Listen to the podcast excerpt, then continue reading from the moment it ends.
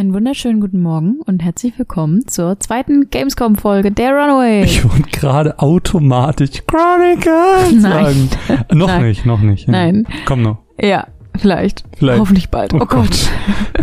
Panik. Aber wir haben das Spiel uns schon gespielt, aber egal. Wir kommen hinterher. Hi, ich bin Hi. Mine und an meiner Seite ist der wunderbare Marvin. High fiven Hi. Thema.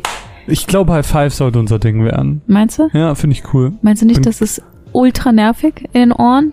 Nee. Und wenn? I don't care. Okay.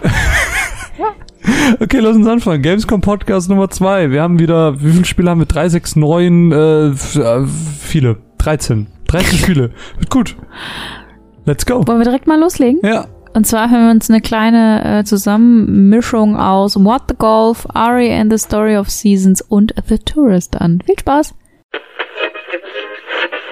Schlägt ein Mann einen Menschen ins Loch. I mean, what the golf? what the golf ist einer der Nindies, wie es so schön heißt. Das heißt, ein Indie-Spiel, das auf der Nintendo Switch erscheinen wird. Und naja, was soll ich sagen? Man golft halt. Was im ersten Level zwar noch ganz normales Golf ist, stellt sich dabei relativ schnell aber als sehr abstruse Variante des Sports für Reiche dar. In einem Level schlagt den Golfball, im nächsten dann den Golfer, dann ein Haus, ein Stück Rasen, einen Fußball und was den Entwicklern nicht noch alles Verrücktes irgendwie einfiel. Untermalt mit witzigen Sprüchen beim Treffen des Lochs wie Ouch, wenn ihr den Menschen gegen die Fahne schlagt oder Full House, wenn eben das Haus der Ball ist, wird der witzige Charakter des Spiels einfach nur weiter hervorgehoben. Die einzelnen Level sind aber recht kurz und absolut nicht frustig. What the Golf wird eines der Spiele, die für zwei bis vier Stunden wahrscheinlich super witzig werden und mit vielen Ideen glänzen können, dann aber auch genug ist. Aber das ist okay, weil solange wir uns gut unterhalten fühlen durch die kreativen Ideen, ist What the Golf ein kurzlebiges Spaßprogramm. Weiter geht's mit einem kleinen süßen Spiel von den belgischen Entwicklern Fishing Cactus. Und zwar mit Ari and the Secret of Seasons. Einem zuckersüßen Action-Adventure, in der wir die Rolle von Ariel schlüpfen. Sie ist die Wächterin des Winters und sie hat die wichtige Aufgabe, die Jahreszeiten zu retten. Dafür verfügt sie als Wächterin die Kraft, diese auch zu kontrollieren. Mit Hilfe von kleinen Kugeln, die eine jeweilige Jahreszeit innehalten. Ihr könnt euch das so vorstellen. Sie wirft zum Beispiel eine Winterkugel auf einen See, der dadurch gefriert und wir drüber laufen können. Diese Kugel breitet sich dann auch so groß aus, dass man diese Bereiche auch betreten kann und plötzlich dort ganz andere Umstände herrschen. Nachdem Ari zum Beispiel die Winterkugel geworfen hat, kann sie in diesem Bereich Plattformen aus Eis erstellen, um an höhere Gebiete zu kommen. Diese spannenden Manipulationen durch die Jahreszeiten gelten natürlich nicht nur für den Winter. Die Möglichkeiten auch mit der Umgebung zu interagieren sind hier also sehr breit gefächert. Genauso wie ihr Einfluss auf die Umgebung habt, so könnt ihr Aris Macht aber auch nutzen, um euch gegen Gegner und Bosse zu wehren. Praktischerweise haben alle Gegner eine saisonale Schwachstelle. In der Demo wurde uns beispielsweise ein Kampf gegen einen Eisdrachen gezeigt. Der hat dann mit Eisstacheln um sich geschossen, aber da Ari die wunderbare Kraft des Sommers verfügt, hat sie einfach aus den gefährlichen Eisstacheln ganz harmlose Wasserpfützen gemacht. Auf diese Art und Weise kann man sich mit der Gameplay-Mechanik an alle Gegner ranwagen und die Schwachstelle rausfinden. So kommen zum reinen Action-Gameplay auch einige Plattform- und Puzzle-Elemente hinzu. Im Spielverlauf besucht ihr insgesamt vier Areale, die eigentlich einer bestimmten Jahreszeit zugeordnet waren. Jedoch aus unbekannten Gründen wurde alles durcheinander geworfen. Zum Beispiel herrscht dann plötzlich im Sommerareal Winter und umgekehrt. Jedes dieser Gebiete wird dann auch noch bewohnt von einem Guardian, den Ari besiegen muss, um dann in diesem Areal das Gleichgewicht wiederherzustellen. Also wir freuen uns total auf Aris Geschichte und die Welt von Waldi. Das Spiel soll ungefähr eine Spieldauer von 15 Stunden haben und erscheint 2020 für PS4, Xbox One, PC und Nintendo Switch. Zwar werfen wir The Tourist nicht mit Elementarkugeln um uns herum wie in Ari, dafür wartet dabei ein waschechtes Abenteuer auf uns. Denn in The Tourist spielen wir was? Natürlich einen Touristen auf einer Urlaubsinsel. Das Spiel im Voxel-Look lässt uns dabei ganz freie Hand in Sachen erkunden. Mit gefundenem Geld lassen sich Bücher kaufen, die uns, naja, wir haben halt viel Zeit, um Bücher zu lesen, neue Skills beibringen. Und so neue Möglichkeiten erschlossen werden. Wirklich lang konnte ich die Demo ehrlich gesagt nicht spielen. Es war leider am Slot ähm, gelegen. So viel kann ich euch aber sagen. Mit dem Lösen des ersten Rätsels auf einer kleinen Inselgruppe konnte ich eine Art Tentakel, Augen, Urzeitwesen entdecken, mit The Tourist erwartet euch also nicht einfach nur eine Urlaubssimulation, wenn man so möchte, sondern tatsächlich ein Adventure mit Mystery-Charakter oder ein Light Mystery Adventure. Viel zum Spiel wurde mir nicht gesagt. Wie das Spiel dann genau aussehen wird, kann ich euch an der Stelle nicht sagen. Dafür war meine Anspielzeit dann doch leider zu kurz. What the Gove ist, ist mein Spirit Animal. Erstmal ist es ein Spiel, kein ist Anime. mein, ist mein Spirit Game. Nein, es ist einfach, es ist einfach super witzig. Also so, die Idee ist so simpel und, und trotzdem so gut, weil, naja, dieses, du spielst halt nicht einfach nur Golf Mhm. und es ist halt, also was What the Golf halt so gut macht, ist diese Mischung aus diese Absurdität, dass du halt auch Häuser und sowas schlägst. Auch die ähm, Kreativität, Die, ne? Genau, das kommt da mit rein, genau, das ist ja die Gesamtheit. Ähm, diese Mischung aus diesem, wie gesagt, was du schlägst, aus der Kürze des Levels, Mhm. dadurch wird es halt nicht Mhm. nervig Ja. und eben diesem Abschlusssatz. Diese drei Komponenten zusammen Es erzeugen, es erzeug, Sag du. es, es erzeugt zusammen einfach so ein cooles Spielerlebnis, das glaube ich sehr einzigartig ist. Und wie ich halt auch in der Matz gesagt habe, ich hoffe einfach nur, dass es nicht zu lang wird. Ich hoffe, Ja, das ja. ist so ein zwei, drei Stunden Ding und dann wird's richtig geil. Mhm. Ja, So weil länger funktioniert es nicht. Es ist wie ein Witz. So du Ja. darfst es jetzt nicht so in die Länge ziehen. Richtig. Du musst es Ähm, einfach kurz knackig, genau. Haus, Full House. Hoffentlich, ho hoffentlich wird's auch günstig. Ich hoffe mir auf so einen Fünfer. Kurzes Spiel für einen Fünfer fände ich super.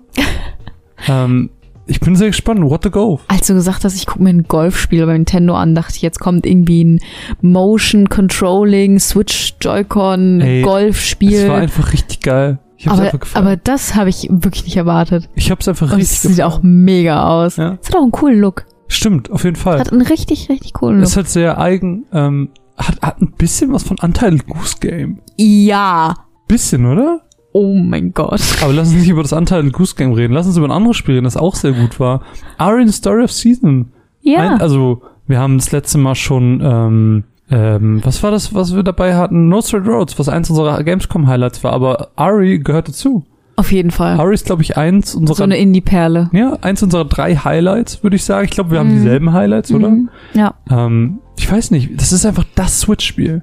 Das Man- ist wie für die Switch gemacht. Ich muss sagen, ich finde es optisch gar nicht so geil. Man Ich finde, es sieht aus, äh, es, hat, es hat so ein bisschen den neuen Disney-Look. Weißt du, was ich meine? Also ich finde, Ari könnte auch, also Ich muss es mir direkt nochmal angucken. Ist jetzt für mich auch schon ein bisschen her. Aber ich habe es irgendwie gar nicht so mega geil in Erinnerung. Für mich war das so, ja gut, du siehst dem halt so seinen Indie-Charakter an. Ja, okay. Ich finde, du siehst halt einfach so, alles ist so ein bisschen. Mhm. Aber ich finde halt so ihre Gesichtszüge, das hat so sehr dieses Elsa-mäßige. Ich finde, es hat was von ähm, Ocean Horn, wie es jetzt dieser ja, Zelda ja, abklatscht. stimmt. Es ist auf jeden Fall sehr so farbenfroh und hat aber trotzdem diese sehr texturfreien Flächen und sowas. Weißt du, was ich meine? Mm, Ja, auf jeden Fall. Ähm, aber spielerisch einfach mega. Also sehr kreativ. Mega. Ähm, ich, ich bin sehr darauf gespannt. Es ist, wie ich halt eben gesagt habe, es ist das Switch-Spiel. Als er meinte so, ja, es kommt auch für die Switch, waren wir so, yes. yes! Sold. Das ist schon, das sieht schon richtig, richtig cool Ja. aus. Und ich glaube, das könnte auch so ein, was hat er gesagt, 15 Stunden oder so? ja, so RPG? 10 bis 15. Ich glaube, ja. das könnte richtig Spaß machen. Ich glaube auch. Ähm, mir ist auch gerade eingefallen, weißt du noch im letzten Podcast, als wir über No Straight Roads geredet haben und Mhm. ich gesagt habe, ich habe Angst, dass so Spiele wie Ari oder No Straight Roads ich vergesse, nicht mehr mitkriege, wie eben auch The Sojourn. Mhm. Und witzigerweise habe ich wenige Tage später eine Mail bekommen, dass es ab jetzt Reviews Key ist. Entschuldigt. Oh, da kommt das Rheuma hoch. Ähm, dass es jetzt auch Review Keys gibt zu The Sojourn. Das heißt, ich habe dieses Spiel gar nicht aus den Augen verloren. Es ist Das einfach nur nicht rausgekommen. Genau, es ist einfach jetzt erst soweit. Witzig. Das heißt, ich weiß nicht. Also wenn es die Zeit zulässt, will ich es Ja. gerne spielen. Ja, 2020 wird verrückt. Sick. So viele Spiele. Ja. Oh mein Gott, ich komme jetzt schon nicht hinter. Ich habe jetzt schon angefangen, Sachen in meinen Kalender einzutragen. Wirklich? Ja. Was, was steht in deinem Kalender? In meinem, in meinem Kalender stehen drei Spiele für den 20. September. Ganz oben Goose Game. Ja, ja, das weiß ich ja. Nein, ich dachte, du hast jetzt noch andere große Releases außer Final Fantasy drin, wobei das, da brauchst du halt keine Erinnerung für. Nee, Nee, egal. Das Final ich. Fantasy, in meinem Blut. Final Fantasy, anderes Thema. Ähm, lass uns vielleicht auch noch ganz kurz, wenn du mit Ari soweit alles gesagt hast. Ja, Cool. Ähm, ja. über The wirklich tolles Tourist. Spiel. Also ich freue mich echt. Lass uns über The Tourist reden. Das habe ich mir auch angeguckt. Du hast es als Video angesehen, weil du zu dem Termin nicht dabei warst. Wie findest du es? Der Look tat mich schon ziemlich ab. Mhm, verstehe ich. Ich weiß, vielleicht werden mich Leute hassen dafür, aber es ist halt für mich Minecraft-Look. Sorry. Und ähm, ich bin da nie großer Fan von gewesen, von also ich, ich tue mich mit Pixel-Look schon sehr schwer, muss ich sagen. So bei Spielen wie Celeste und Stardew Valley teilweise auch schon, ähm, kann ich mich gut damit anfreunden, aber das ist für mich schon irgendwie eine Nummer zu viel. Ähm, sieht aber eigentlich sehr kreativ und süß aus. Also ich kann mir vorstellen, Mhm. dass es echt Leute gibt, denen es Spaß machen kann. Ich muss auch sagen, ich habe dir gerade eben, als du das Video gesehen hast, ein bisschen über die Schulter gesehen. Und der Trailer sieht schon besser aus als das, was ich spielen konnte. Weil das, was ich spielen konnte, ja, das war halt einfach nur, äh, das war wirklich eine kleine Insel, so drei Mini-Inselgruppen mit zwei Häusern und du konntest halt so ein Mini-Rätsel lösen. Und es war halt super unattraktiv. Also ich glaube, weil das, was wir gesehen haben, da konntest du auch irgendwie tauchen gehen. Es gab eine richtige Stadt. Du konntest irgendwie in einem Arcade konntest du F-Zero spielen. Das hatte noch so ein paar Kleinigkeiten, wo ich sage, okay, das ist vielleicht doch vielversprechender, als ich glaube oder als ich ähm, zur, zur Zeit der Mats geglaubt habe. Aber ähm, ob es jetzt das Spiel wird, ich weiß nicht. Ich bin immer noch nicht hyped, ich bin immer noch nicht hooked, wie man ja so schön sagt. ähm, deswegen, also ich bin, ich, ich kann es jetzt eher verstehen, wenn Leute sagen, ich will das gerne spielen, aber für mich ist es trotzdem immer noch nichts. Nee, für mich ist, für mich verliert es mich halt wirklich am Look. Hm. Und Dungeon Crawler, ist es das? Ist es wie ein Dungeon Crawler? Nein, gar nicht. Aber was, wie habe ich mir das denn sonst vorzustellen, das Gameplay? Es ist ein Adventure. Hm. Aber Es du gehst nicht von Raum zu Raum in den Dungeons. Hast du so einen Weil- offenen. Dungeon? Weiß ich nicht. Hast du nicht gesehen? Habe ich nicht gesehen. Schade, okay. Aber ich glaube, es ist halt, wie ich eben auch erwähnt hatte, ähm, mit Mystery verbunden, weil du auch diese Tentakel-Dinge hast. Aber eben auch ganz viel einfach Aber Adventure. Mystery Einfach, und dann der Look? Wo ist die Mystery? ja, aber Mystery kann doch auch mit dem Look sein. Also da, da sehe ich jetzt nicht das Problem, aber ähm, es ist, glaube ich, eher, dass ich es so spielerisch unattraktiv finde. Aber Hm. vielleicht ist es auch, vielleicht ist es auch mega. Keine Ahnung. Na gut. Egal. Spielt The Tourist, wenn ihr Bock drauf habt. Kommt, glaube ich, auch dieses Jahr im November ja, schon raus, November wenn ich, kommt's raus. wenn ich richtig im Kopf habe. Habt Spaß damit. Ähm, ja, für, für mich ist es nix. Nö, für mich auch nicht. Aber wir haben noch ein paar andere Spiele dabei. Vielleicht ist ja eins davon eins der meistgehyptesten Spiele des Er war Jahres. direkt nach Death Stranding. ja. Lass uns Ja. doch einfach mal äh, in Pacer, Crossroads in und Cyberpunk Cyberpunk. 2077. Sagst du eigentlich 2077, 2077 oder 2077? 2077. ich sag gar nichts, ich sag nur Cyberpunk. Ich finde diesen Zusatz dämlich und ich glaube, niemand wird den ja jemals so. benutzen. Doch. Äh, Ich werde, ich werde Cyberpunk 2077 sagen, okay. was glaube ich die, die offizielle Aussprache ist. Ja, kann sein. Aber egal. Für mich gut, ist lass, Cyberpunk. lass uns die Mats hören und dann können wir gleich ein bisschen drüber schnacken. Viel Spaß. Tüdelü. Das letzte Mal hatten wir mit Grid die super realistische Realismus-Rennsimulation. Verabschieden wir uns davon und sagen Hallo zu Pacer, dem F-Zero-eskem schnellen Futuristik-Racing-Game. Das konnte ich für wenige Matches im Multiplayer anspielen und möchte euch ganz kurz davon erzählen. Zum Spielprinzip. Es ist ein Rennspiel. Cool. Gibt auch ein paar Items und Fähigkeiten, mit denen ihr euch zum Beispiel schützen könnt, beziehungsweise dem Gegner Schaden zufügen könnt, sodass im Endeffekt, wenn der Schaden zu hoch ist, das Auto explodiert, kurz aussetzt und man so wichtige Meter, wichtige Sekunden im Rennen verliert. Cool. Mit dem Druck auf eine Taste gibt's außerdem einen kurzen Boost. Vermutlich werden die meisten, wie ich, in den ersten Runden Probleme haben, Pacer zu verstehen. Man muss auch erstmal darauf kommen, dass der Boost nur auf den Boostflächen zum richtigen Zeitpunkt verwendet werden soll. Also, die Lernkurve ist steil und das Spiel ist gar nicht so schwer, wie es aussieht. Spaß macht's trotzdem, zumindest vorerst. Ob das Spiel aber auch auf lange Sicht motivieren kann, muss es erst noch beweisen. Vor jedem Rennen könnt ihr außerdem die einzelnen Fahrzeuge, die euch zur Verfügung stehen, modifizieren und personalisieren, in Farbe sowie Ausrüstung, sodass ihr auch dort entsprechend euer ganz eigenes Rennerlebnis schaffen könnt und eben der beste Pacer Racer werden könnt. Deutlich weniger simpel wird's dann mit Crossroads in. Das ist nämlich eine mittelalterliche Tavernensimulation. Hier unterscheidet man zwischen zwei verschiedenen Spielmodi. Im Kampagnenmodus übernehmt ihr die Taverne eures Onkels kurz vor großen Feierlichkeiten. Das heißt, sie muss ausgebaut werden, verschönert werden und alles hergerichtet werden, damit der Prinz eine schöne Zeremonie hat. Im Sandbox-Modus könnt ihr ganz entspannt eure eigene Taverne ganz nach euren Wünschen aufbauen. Im Tutorial selbst kriegen wir dabei die wichtigsten Funktionen des Spiels präsentiert. Wir können die Taverne vergrößern, können verschiedene Räume wie einen Schlafsaal oder Lagerräume bauen, neben dem tatsächlichen Tavernenraum natürlich, die speziellen Räume dann auch mit speziellen Möbeln einrichten. Wir müssen Personal für verschiedene Aufgaben einstellen, welche die schwere Objekte zerstören können, andere die entsprechend bedienen, etc. pp. Wir müssen Handelsrouten einrichten, die uns mit Alkohol und Essen beliefern, müssen abhängig von unseren Lagerbeständen auch Menüs zusammenstellen für die Karte des Hauses und, und, und, und, und. Die Aufgaben in Crossroads Inn kennen keine wirklichen Grenzen. Dazu kommen Text-Adventure-artige Events, wie beispielsweise im Story-Modus. Da taucht nämlich immer wieder ein Kontrolleur auf, der quasi ein Monopol auf den Alkohol im Dorf hat. Wenn er uns erwischt, wie wir illegal Wein verkaufen, schickt er nämlich seine hunderten Gefolgsmänner zu uns in die Bar, um alles leer zu räumen. Über das erwähnte Text-Adventure können wir über unsere ausgewählten Antworten damit zusammenhängenden Werten wie Intelligenz zum Beispiel beeinflussen, wie dieses Event zu Ende geht. Ich denke, ihr merkt schon selbst, Crossroads Inn ist kein Spiel, das man in 30 Minuten oder 45 Minuten, wie in meinem Fall, komplett greifen kann. Da einzelne Runden oft wahrscheinlich mehrere Stunden, wahrscheinlich bis zu 10 Stunden Content mit sich bringen. Was ich also gesehen habe, ist nur ein kleiner Tropfen auf dem heißen Stein. Wenn man solche Tavernen-Sims mag, sollte man es vielleicht im Auge behalten.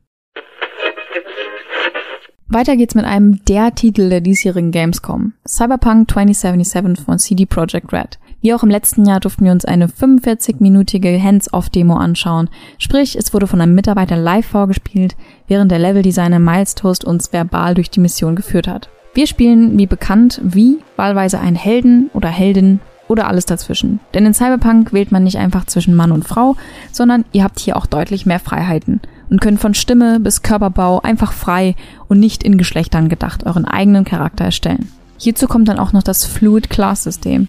Sprich, ihr sucht euch nicht einfach eine vorgefertigte Klasse aus, sondern ihr könnt die Charakterpunkte, die ihr durch Aufleveln bekommt, auf fünf Eigenschaften verteilen Body, Intelligence, Reflexes, Technical und Cool. Wie genau sich auf das Spiel auswirkt, dazu kommen wir später noch, aber setten wir doch erstmal die Scene, wie man so schön sagt. Also, ihr seid wie?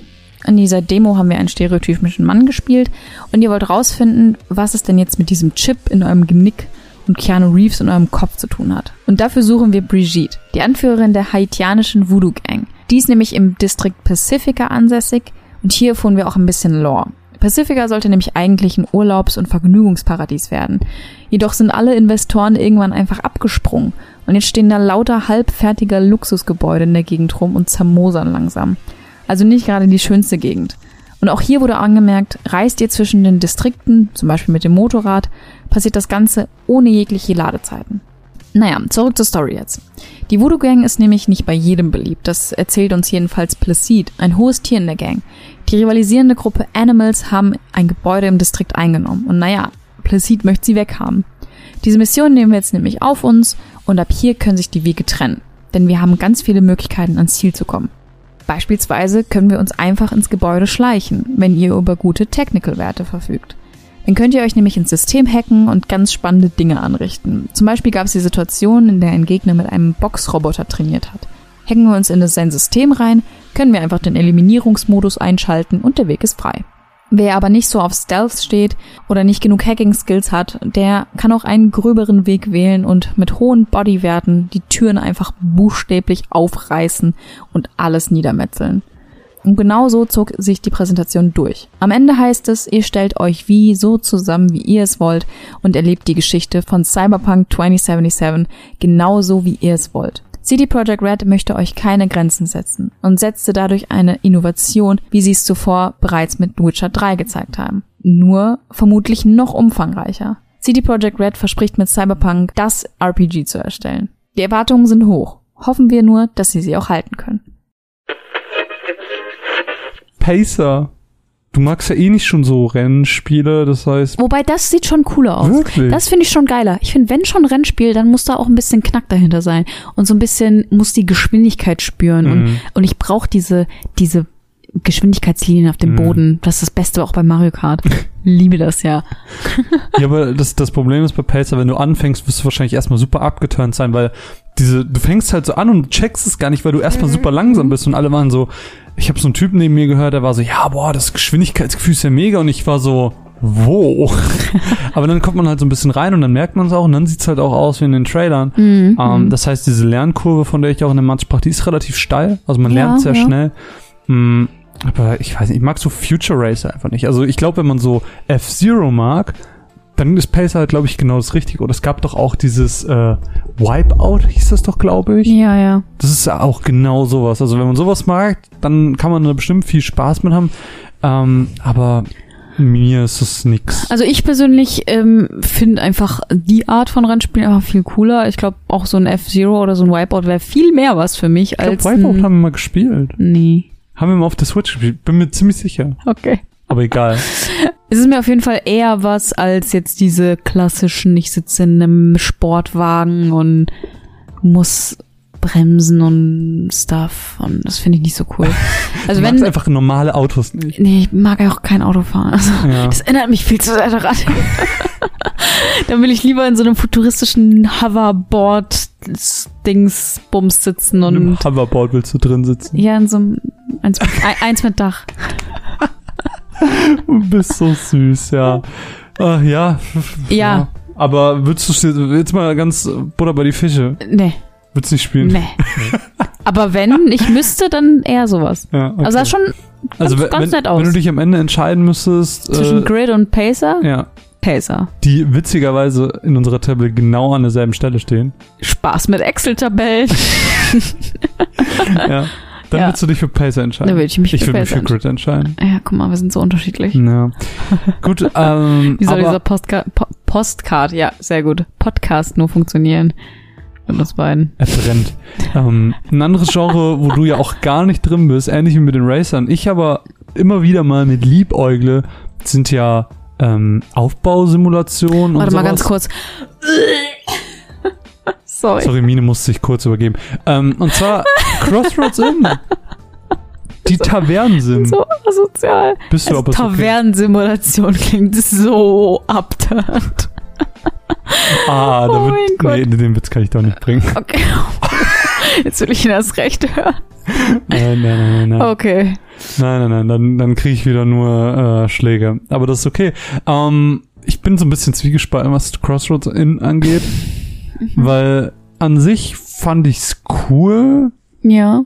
Ähm, aber zu dem jetzigen Zeitpunkt war es auch noch sehr buggy, hatte ich das Gefühl. Ich habe ja auch in der Matz von diesem Event erzählt, dass zum Beispiel so ein Prinz oder was auch immer er war, daherkommt und sagt so, ihr, das gehört alles mir und du kannst ihn dann überzeugen. Das hat bei mir aber nie funktioniert, sondern er hat immer meine Taverne gestürmt und hat mein Alkohol mitgenommen. Mhm. Und da kamen aber nicht so drei Leute, sondern da kamen ungelogen 50 Avatare in meine Bar und haben alles leergeräumt. Aber so übertrieben, so aus dem Nichts, so, eine ganze Armee und ich bin so, wow, chillt mal bitte. Ähm, Entschuldigung, was wollen Sie hier? Ja, wirklich, entschuldigen Sie bitte. Ähm, und das Problem ist halt einfach, Crossroads Inn ist auch kein gutes Spiel, um es auf der Gamescom zu zeigen, Ja, weil du ja. so lange brauchst, um da reinzukommen, es zu verstehen und Brauchst wahrscheinlich allein schon Stunden Ja. überhaupt. du musst, du musst dir halt auch den Termin vorstellen. Das war wirklich so, ja, wir sind noch nicht so weit. Wir haben uns dann da hingesetzt. Ein Typ hat mir so ein Buch gezeigt ähm, und war so, ja, hier, und wir haben auch mit dem, das waren so polnische Entwickler, ja, wir haben auch mit dem Typen, der die Gerichte für Witcher 3 gemacht hat, zusammengearbeitet, haben mir so Cool. ein Buch gezeigt mit den Gerichten. Das sah auch super cool aus so. Und dann, der Termin war im Endeffekt nur, hier ist ein Laptop, have fun. Okay. Und mir wurde nichts erklärt. Es gab so das Tutorial, was so die Grund, Grund, Grundbasics erklärt hat. Und dann war es so, ja, spiel eine Stunde. Und ich war so, the fuck? Und komplett überfordert, wusste nicht, was ich machen soll. Ähm, hab diese ganzen Events immer verkackt. Hab dann irgendwann im Sandbox gespielt. Das hat aber auch nur so semi gut funktioniert. Mhm. Ähm, Was es aber dann schafft, ist, dass die Taverne sehr atmosphärisch dargestellt wird, weil Mhm. ähm, du kannst ja gestalten, wie du willst, und dann hast du deine Holzbänke da und du hast natürlich dann, naja, es ist halt Mittelalter, es gibt keine, es gibt keine irgendwie LED-Leuchten, sondern du hast dann Kerzen, du hast Ja. Kerzen, Kronleuchte, alles. Und das, das erzeugt natürlich eine schöne Atmosphäre, wenn du so einen Leuchtkegel hast. Und das war schon alles ganz cool. Ich kann mir vorstellen, dass eine ganz coole Sache wird für Leute, die so ähm, Simulationen entsprechend mögen. Mhm. Aber zum jetzigen Zeitpunkt würde ich halt noch sagen, ist es noch nicht gut. Äh, zumindest nicht gut genug. Kann man aber, wie gesagt, im Auge behalten, wenn man Bock drauf hat. Ja. Weil optisch sah es ganz süß aus. Ja. Also es sah sehr, ähm, wie sagt man, authentisch aus. Genau. Ich glaube, das war war, halt so, in, so gut in dem Look drin. ja, ich glaube, das war auch so ein bisschen der Anspruch, Ja. dass sie halt nicht zu comichaft oder sowas Mhm, wären. Aber mhm. I don't know. Mir Ja. wurde ja auch nichts erzählt. Ich weiß schade, es ja nicht. Voll schade. Ich finde halt das Spannendste bei den Terminen ist immer so die Anekdoten so und was so, was man sich so dabei gedacht hat und sowas. Mhm. Weil ich meine, so eine Demo kannst du dir wahrscheinlich auch in einem halben Jahr wie bei Steam runterladen oder sowas, weißt du? Ja, zumal du auch eben alles auf YouTube sehen kannst immer, ne? Also, das, ja, schade. keine Ahnung. Lass uns noch vielleicht ein bisschen über das meistgehypteste Spiel der Gamescom sprechen. Cyberpunk! Cyberpunk! Äh, wahrscheinlich nicht nur der Gamescom, sondern aktuell der Branche. Ja, ja, ich glaube auch. Jeder, der Videospiele Auf spielt, jeden Fall das Spiel der Gamescom. Äh, auf jeden Fall hat mich auch mein Friseur wieder angeschrieben. War so, wie Cyberpunk? wow, chill. Ähm, fand ich ganz witzig. Naja, Cyberpunk. Du hast ganz viel schon darüber erzählt. Ja. Wie findest du es denn? Ich muss sagen, letztes Jahr war ich so cool, aber nee, danke. Aha. Und dieses Jahr dachte ich mir, cool, maybe. Du bist schon in, maybe. eine Stufe höher. Es sieht schon echt richtig cool aus. Hm. Ich find's halt nur so bedenklich, sag ich mal, ob alles, was so angeteased wird und versprochen wird, wie soll man das halten? Also, das Spiel muss doch auf drei Discs kommen, damit das überhaupt möglich ist, oder? Ich verstehe, was du meinst. Aber ich muss es ehrlich gesagt gestehen, ich vertraue CD Projekt Red, äh, Red an der Stelle, Mhm. weil sie mir mit Witcher einfach gezeigt haben, dass sie Versprechen einhalten können. Mhm. Nee, also ich bin da auch nicht, nicht ähm, wie sagt man, skeptisch. Genau, ich bin nicht skeptisch oder so. Ich bin halt einfach nur so, das ist halt schon so ein krasser Schritt für die Videospielbranche. Mhm, so, wenn Fall. das der neue Maßstab ist, dann Ja, ich meine, sie haben mit Witcher einfach gezeigt, so sie können neue Maßstäbe setzen, Mhm, weil Witcher mhm. einfach gerade für für Worldbuilding und Open Nebenmissionen ja. einfach so ja, für mich einfach so einzigartig sind bis heute. Ja. Ich habe bis da, also bis heute kein Spiel gespielt, was so gute Nebenmissionen und so gute Open World macht, wie Ja. äh, Witcher das getan hat. Deswegen glaube ich auch, dass Cyberpunk sehr, sehr cool wird.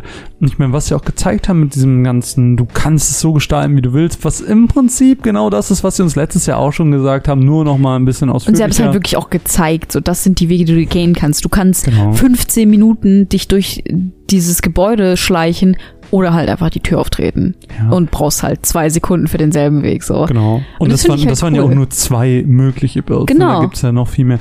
Also ja, auf jeden Fall, das ist super cool. Ich weiß nicht. Ich, ich bin immer noch auf diese sehr skeptischen Stufe.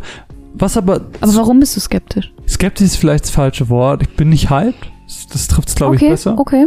Ich, ich bin nicht auf diesem extremen Hype-Train drauf wie alle anderen, weil ich einfach zum einen First Person halt nicht so gerne ja, mag. ich auch nicht. Das ist halt wirklich das, was mich abhält. Das, das killt's für mich ein bisschen. ja, aber wie auch letztes Jahr gesagt, vielleicht kommt ja irgendwann ein Third-Person-Modus. I don't know. Weil ich meine, es ist so schade, du brauchst, also du investierst so viel Zeit in deinen Charakter, wie der aussieht und du hast ja jetzt auch komplette Freiheiten, Mm. wie der wirklich aussieht, was der für eine Mm. Stimme hat, was der für eine Kopfform hat, whatever. Hm. Und auch die Kleidung macht ja auch relativ viel, Hm. auch mit deinen Stats und sowas. Und dann denke ich mir, warum diese ganze Mühe da reinstecken, wenn ich den eh nicht sehe oder sie oder Zumindest halt nur in den Cutscenes, ne? das finde ich halt irgendwie so ein bisschen schade. Ja, das, das ist halt so eine Sache, die mich nervt und ich bin halt auch nicht der größte Fan von dem Setting, beziehungsweise das Setting muss mich noch so ein bisschen überzeugen. Ja, ich auch nicht, aber ich finde, also ich komme da irgendwie so ein bisschen rein.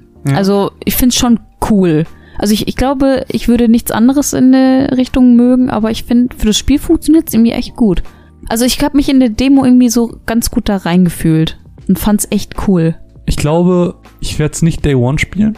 Nee, das auf gar keinen Fall. Ich glaube, dass dafür liegt es zu nah an einem, einem anderen sehr wichtigen Release. Ja, also Oh. Untitled Goose Game. Ja, ja, klar, Untitled Goose Game. ähm, aber ich denke, ich werde mich vom Hype des Spiels anstecken lassen, Ja. weil der wird da sein. Der wird auf jeden Fall da sein. Ich werde es irgendwann auf jeden Fall spielen. Aber Wie es mit Witcher gemacht hat, das habe ich auch erst Ja. später gespielt. Ja, same. Ja, nachdem ich es dir wie lange ausgeliehen habe? Ein Jahr und du hast es nicht einmal eingelegt? Verdammt. Ja, der Tag wird noch kommen. Ich glaube nicht. Ich glaube, der Zoo ist du ab? Nee, nee, der Zoo ist abgefahren. Ja, vielleicht probierst du mit Cyberpunk. Ja, ich weiß nicht, ich habe nicht, ich habe nicht so eine starke Meinung dazu, weil ich einfach nicht Mhm. hype bin. Ich, ich find's einfach sogar ganz im Gegenteil krass, die ganzen Leute zu sehen, die, die sich so einhart darauf rubbeln, um es mal ganz hart auszudrücken. Ja, aber das ist ja wie bei Death Stranding, ne? Nee, Da ist halt der Hype-Train gerade extrem. aber das finde ich gar nicht so, weil ich habe bei Death Stranding viel mehr das Gefühl, da sind alle so mittlerweile, was mache ich überhaupt? Und dieser Hype ist schon wieder abgeklungen, weil keiner so richtig checkt, was das Spiel ist. ja, aber das ist auch erst seit, seit jetzt, seit Mhm. Tokyo Game Show. Aber auch davor war das doch voll der Hype. Oh mein Gott, Kojima Presentation. Holy fuck.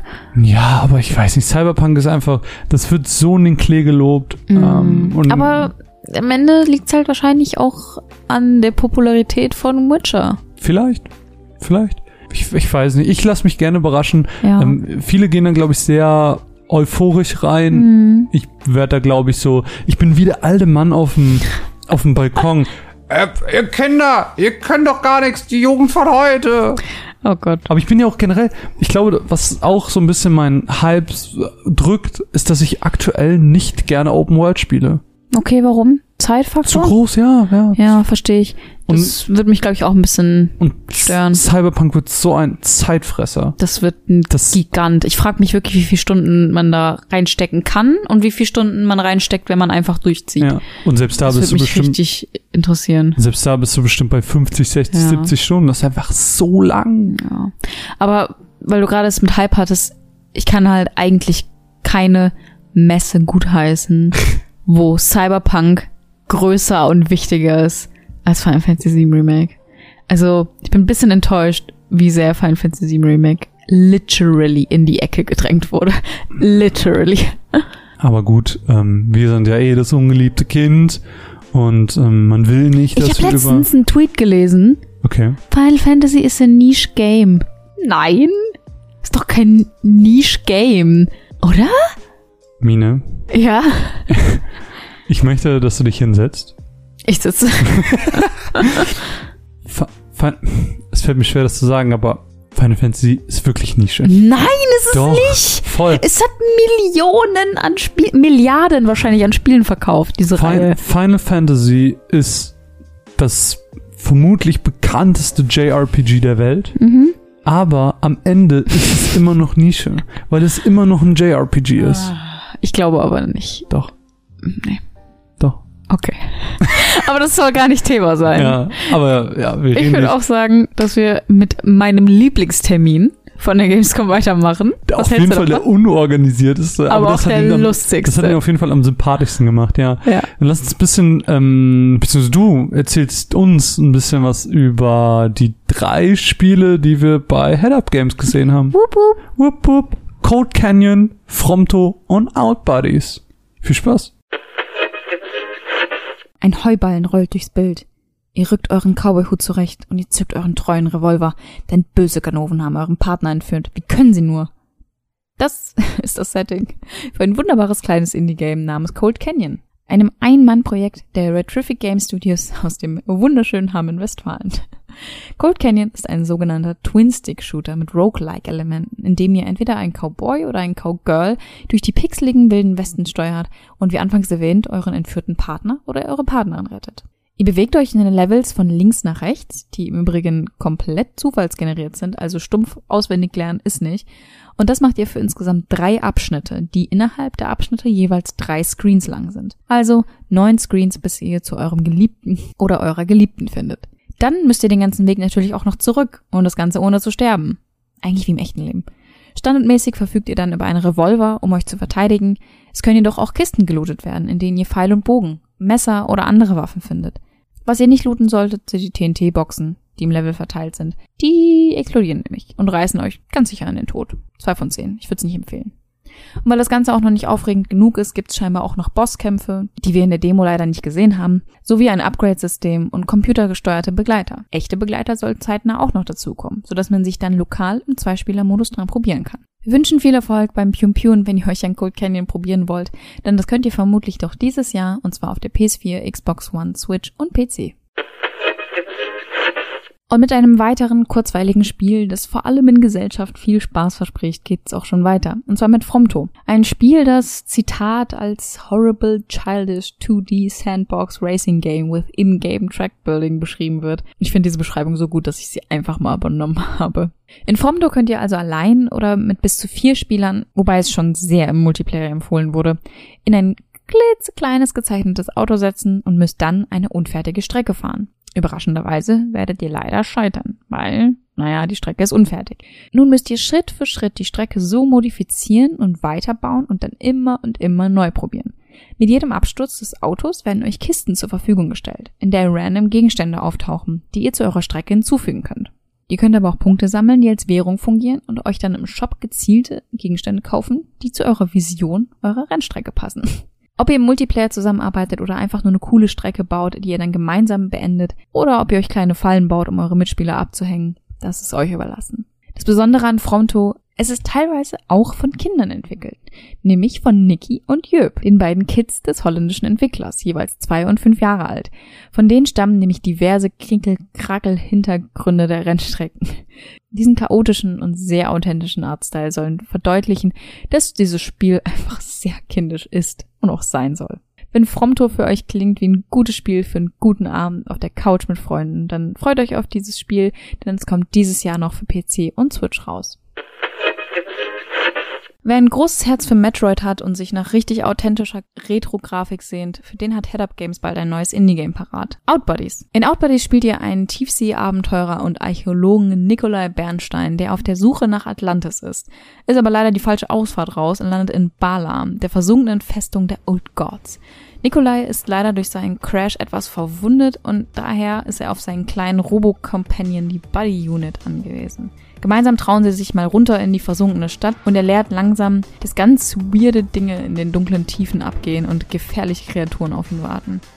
Zum Glück sind wir nicht ganz alleine und die Buddy-Unit hilft die Gegend wie eine Art Drohne auskundschaften und auch mit seiner Fähigkeit, Wände auf Secrets zu checken und das ganz easy aus der Entfernung. Für Metroidvanias, so gefühlt an jeder Ecke ein Geheimnis wartet, ganz hilfreich.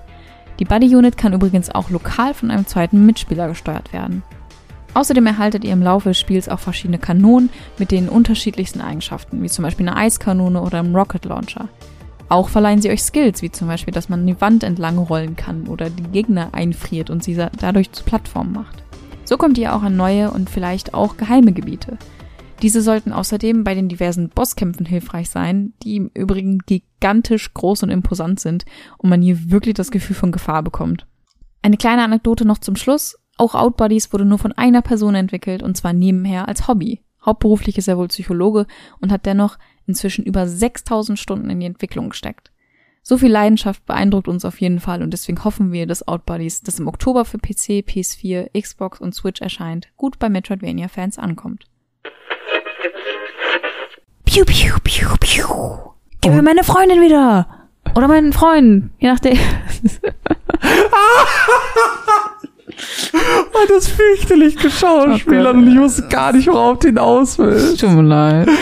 Ja, Cold ah. Canyon. Ähm, optisch auf dem Stand von meinem alten Nokia, als ich drei war. Ja, ja, das kommt, das ist ein guter Vergleich. Dankeschön, aber spielerisch hat eigentlich ganz Bock gemacht. Also ja? es ist, ja, es ist halt nicht so leicht.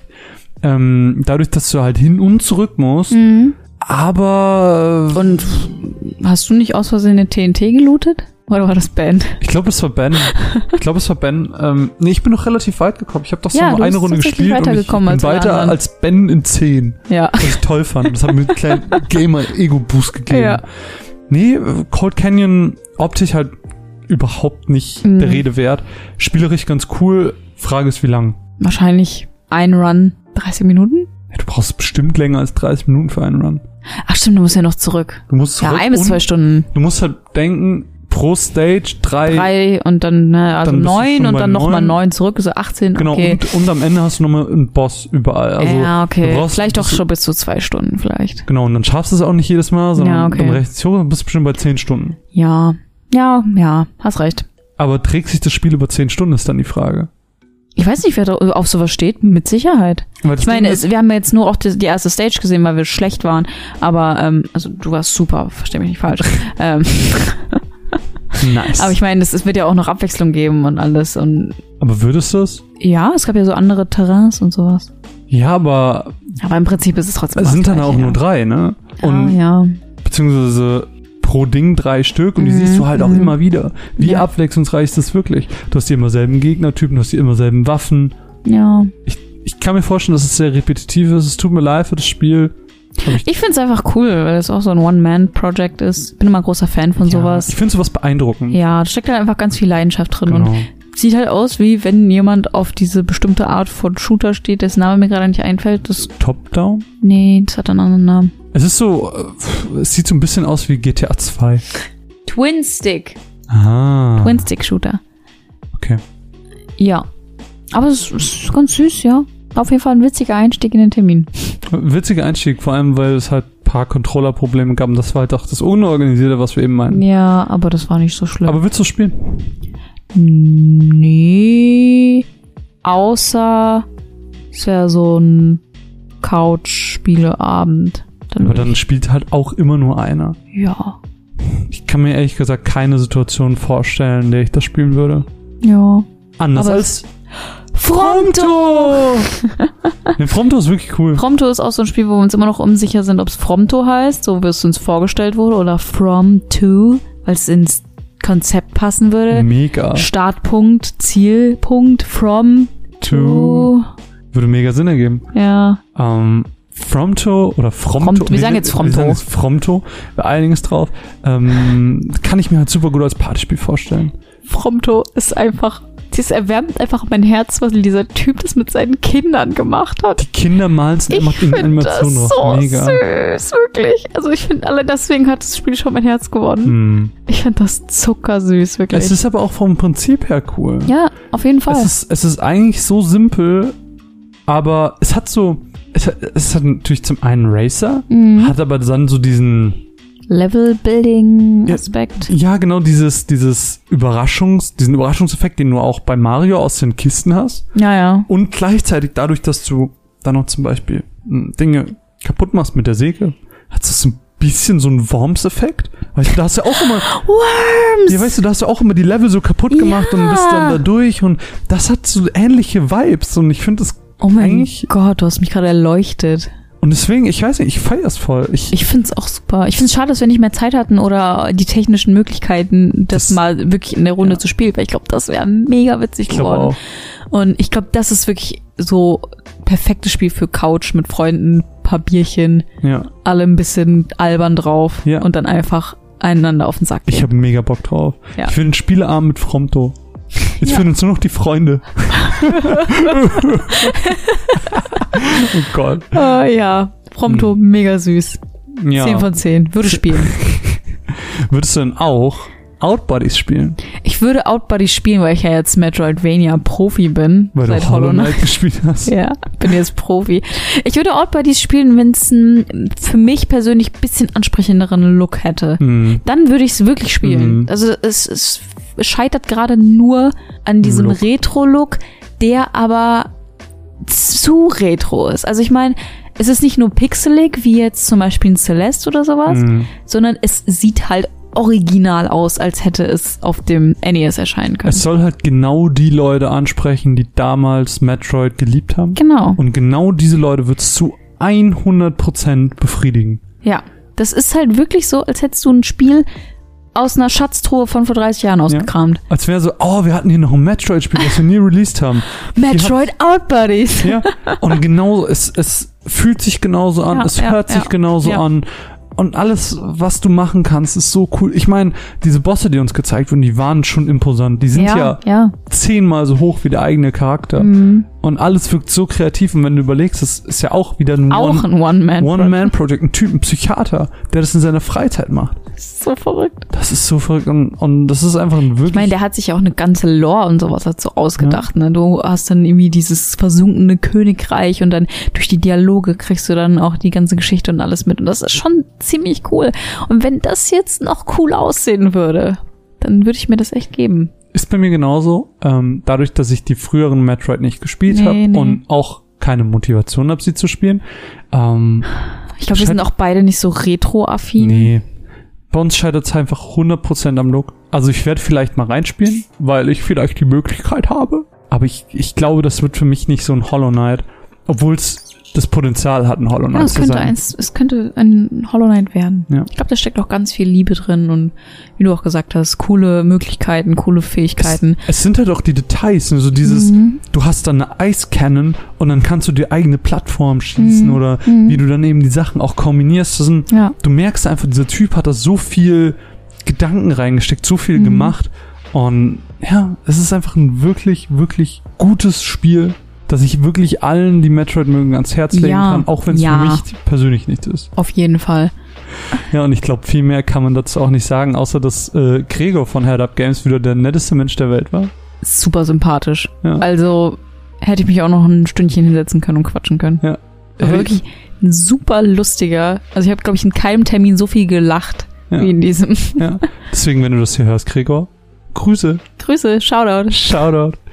Ja, und dann äh, soll es das aber, glaube ich, auch gewesen sein. Lass uns noch weitermachen mit dem letzten Block, mit den letzten vier Spielen, die, äh, glaube ich, von absurd bis hin zu Highlight Also so zusammengemischt habe ich echt. haben wir keinen anderen Block auf jeden Nee. Fall. Wir haben Distant Kingdoms, Crystals, Zombie Army 4 und Trine 4. Ja, viel Spaß. Die Mischung zweier Genregeschwister klingt erstmal für mich persönlich sehr langweilig. Ich weiß nicht, wenn ich an eine Mischung aus Overwatch und Team Fortress denke oder Final Fantasy und Dragon Quest, so das gibt mir nichts. Bei einer Mischung denke ich immer daran, dass die jeweils besten Elemente der verschiedenen Titel zusammengemischt werden und da was ganz Neues, naja, eben was Frisches bei rauskommt. Distant Kingdoms versucht aber trotzdem genau diesen Weg zu gehen und mischt quasi, auch wenn nicht offiziell, Anno und die Siedler. Und er schafft dabei eine ganz eigene Aufbausimulationserfahrung. Distant Kingdoms ist spielerisch eigentlich genau das. Eine Aufbausimulation. Angesiedelt in einem Mittelalter-High-Fantasy-Setting kontrollieren wir hier nicht einfach Menschen, sondern können uns zu Beginn aussuchen, ob wir Orks, Elfen oder eben auch beispielsweise die Menschen steuern wollen. Die Völker haben dabei teils eher untypische Eigenschaften. So sind Orks beispielsweise nicht auf Krawall, Krieg und Tod aus, sondern tatsächlich recht friedlich unterwegs. Jedes Volk hat dabei seine ganz eigenen Vorteile. Elfen sind beispielsweise besser und effizienter, vor allen Dingen, das ist ganz wichtig, in magischen Gebäuden, die Mana produzieren. Orks sind dagegen gut in der Mine und dort besonders effizient. Und jetzt ist natürlich die Frage, Mana, okay, was kann ich damit machen? Natürlich zaubern.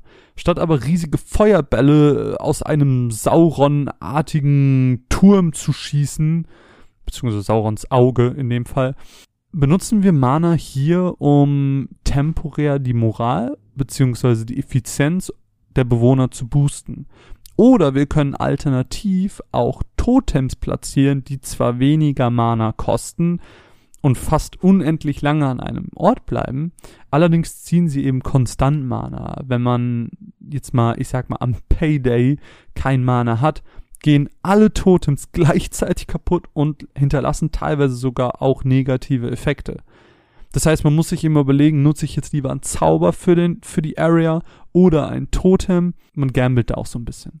Ansonsten ist vieles vergleichbar mit Anno und Siedler. Wir bauen unser Dorf auf, entwickeln Produktionsrouten, leveln einzelne Gebäude auf, weil der Nobel natürlich nicht auf dem Feld arbeiten will und, und, und. Viele Ideen, die man heutzutage einfach in diesem Genre schon gesehen hat. Zwar startet ihr mit einer Rasse, könnt aber auch im Laufe einer Runde immer mehr freischalten, wenn ihr die Welt erkundet. Das Erkunden selbst geschieht dabei über eine Art Text-Adventure. Sobald ihr eine Taverne gebaut habt, könnt ihr nämlich dort Abenteurer anheuern, die für euch das Unbekannte erforschen. In jedem Gebiet gibt es dann jeweils ein kleines Event, die ihr über eure Entscheidung dann in Textform löst. Solltet ihr dort dann entsprechend auf eine neue Rasse treffen, könnte es natürlich sein, dass die sich euch anschließen und so ihr beispielsweise eine Präferenz für Orks in der Mine einstellen könnt und so die Effizienz eurer Siedlung einfach erhöht wird. Distant Kingdoms verbindet also viele Elemente aus bekannten Franchises sowie Elementen der Videospielhistorie im Allgemeinen. Wer es mag, greift zu, alle anderen spielen Probe. Chris Tales ist wie ein kleiner Liebesbrief an JRPGs.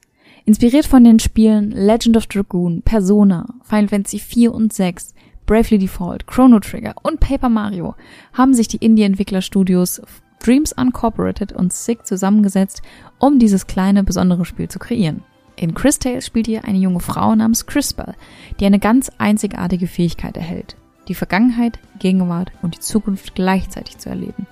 Falls ihr euch gerade fragt, gleichzeitig? Wie soll das genau funktionieren?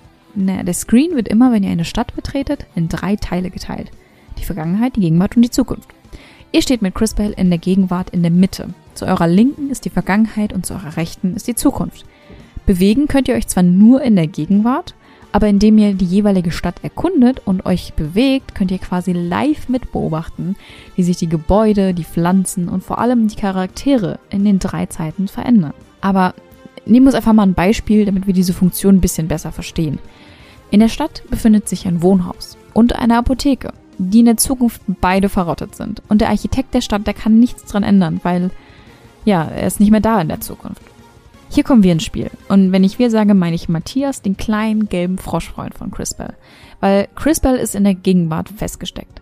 Aber Matthias kann buchstäblich vor- oder zurückspringen, um kleine Aufträge auszuführen zum Beispiel keine Gegenstände aus der Vergangenheit oder aus der Zukunft holen, die dann aktiv die Gegenwart verändern. Also sind wir durch kleine Fetch-Quests in der Lage, eines der beiden Häuser vor der Verrottung zu retten. Leider aber auch nur eines der beiden. Das bedeutet aber auch, dass wir in Chris Tales einige Entscheidungen zu treffen haben, die auch die Geschichte direkt beeinflussen. Daher können verschiedene Playthroughs am Ende auch verschiedene Ausgänge oder Geschichten haben. Dieses ganze Gameplay-Element der Zeit ist so unglaublich gigantisch, wenn man einmal anfängt darüber nachzudenken. Und es hört natürlich auch nicht bei einfachen Fetch-Quests an irgendwelchen Dörfern auf. Natürlich gilt es auch für die Kämpfe, dieses Feature zu benutzen. Die Kämpfe sind klassisch rundenbasierte Zufallskämpfe, die ihr zu dritt antretet, mit dem ihr dieses genannte Zeitreise-Feature aber selektiv selber einsetzen könnt. Das heißt, der Kampf selbst ist standardmäßig nur in der Gegenwart. Und Chris Bell kann durch ihre Kraft gezielt die Vergangenheit oder die Zukunft reinholen. Und da stehen euch wirklich die verrücktesten Gimmicks zur Auswahl. Gegner können zum Beispiel total mickrig und schwach in der Gegenwart sein, aber schickt ihr sie in die Zukunft, sind sie ausgewachsen und um ein Vielfaches schwerer. Das ist natürlich nicht gut. Das könnt ihr aber natürlich auch zu eurem Vorteil nutzen, indem ihr zum Beispiel den RPG-klassisch den Spell Verbrennen auf euren Gegner castet, das ist eine Zustandsveränderung, bei dem der Gegner über Zeit immer wieder Schaden hinzugefügt bekommt. Und wenn ihr ihn dann in die Zukunft schickt, naja, ich glaube, ich könnte es euch denken, der Gegner ist mausetot. Ich denke, ihr merkt schon, dieses recht simpel wirkende Feature des Zeitreisens eröffnet einem unglaublich viele Türen. Chris Tales sticht neben seiner Zeitreise aber auch mit einem optisch sehr ansprechenden Artstyle heraus, der laut der Entwickler zu 100% handgezeichnet ist. Sowohl die Umgebung als auch die Charaktere. Außerdem sieht man hier sofort, wie viel Liebe zum Detail hier einfach herrscht. Nicht zuletzt, da die Entwickler viel ihrer kolumbianischen Herkunft und Kultur haben einfließen lassen, sondern auch durch die detaillierte Welt und Charaktere, die im Prinzip dreimal für drei Zeiten erstellt werden mussten. Also wir wünschen uns gerade, wir könnten auch durch die Zeit reisen, um Crystals jetzt schon spielen zu können. Sorry für den Cringe-Spruch. Doch leider müssen wir alle noch bis 2020 warten, wenn Chris Tales dann endlich für Nintendo Switch, PlayStation 4, Xbox One und PC erscheint. Wenn man zu Leuten hingeht und fragt, was so das Videospieligste ist, was sie sich vorstellen können, werden die meisten vermutlich sagen, schießen. Brutal machen sie doch diese Videospiele. Nehmen wir doch am besten noch ein Klischee aus der Filmbranche dabei, nämlich Zombies und schon sind wir bei Zombie Army 4. Zombie Army ist eigentlich ein Spin-off aus der Sniper Elite Reihe. Bis heute sind alle Teile dieser Reihe komplett an mir vorbeigegangen. Ich habe ein kleines inhaltliches Recap bekommen, was denn so in den ersten drei Teilen passiert ist. Und zwar geht es eigentlich darum, dass Hitler den Zweiten Weltkrieg verloren hat. Statt aber auf eine Kapsel zu beißen und der Menschheit einfach einen Gefallen zu tun, initiiert er den Plan Z. Plan Z heißt so viel wie, alle Soldaten, die im Krieg gefallen sind, sollen auferstehen. Als Zombies. Zwischenzeitlich wird Hitler auch selber zum Zombie, aber wir schaffen es dann schließlich, Hitler in die Hölle zu sperren. Und naja, da sind wir nun. In Teil 4. Was sich wie der trashigste Film anhört, den ihr je gesehen habt, hat tatsächlich dieses Spiel eine nicht allzu kleine Fanbase. Spielerisch ist Zombie Army 4 ähnlich wenig überraschend wie die Story. Am Anfang basteln wir uns hinsichtlich Waffen und kleineren Fähigkeiten einen Charakter zusammen und dann heißt es eigentlich nur noch schlechten Dialogen zu dodgen, wie dem Ball beim Völkerballspielen in der Schule, dafür aber ekligen Zombie-Soldaten fies in die Fresse zu schießen oder ins Knie, sie mit Elektroarmboxen umhauen und verschiedene Environment-Strukturen wie zum Beispiel Fässer zum Explodieren bringen.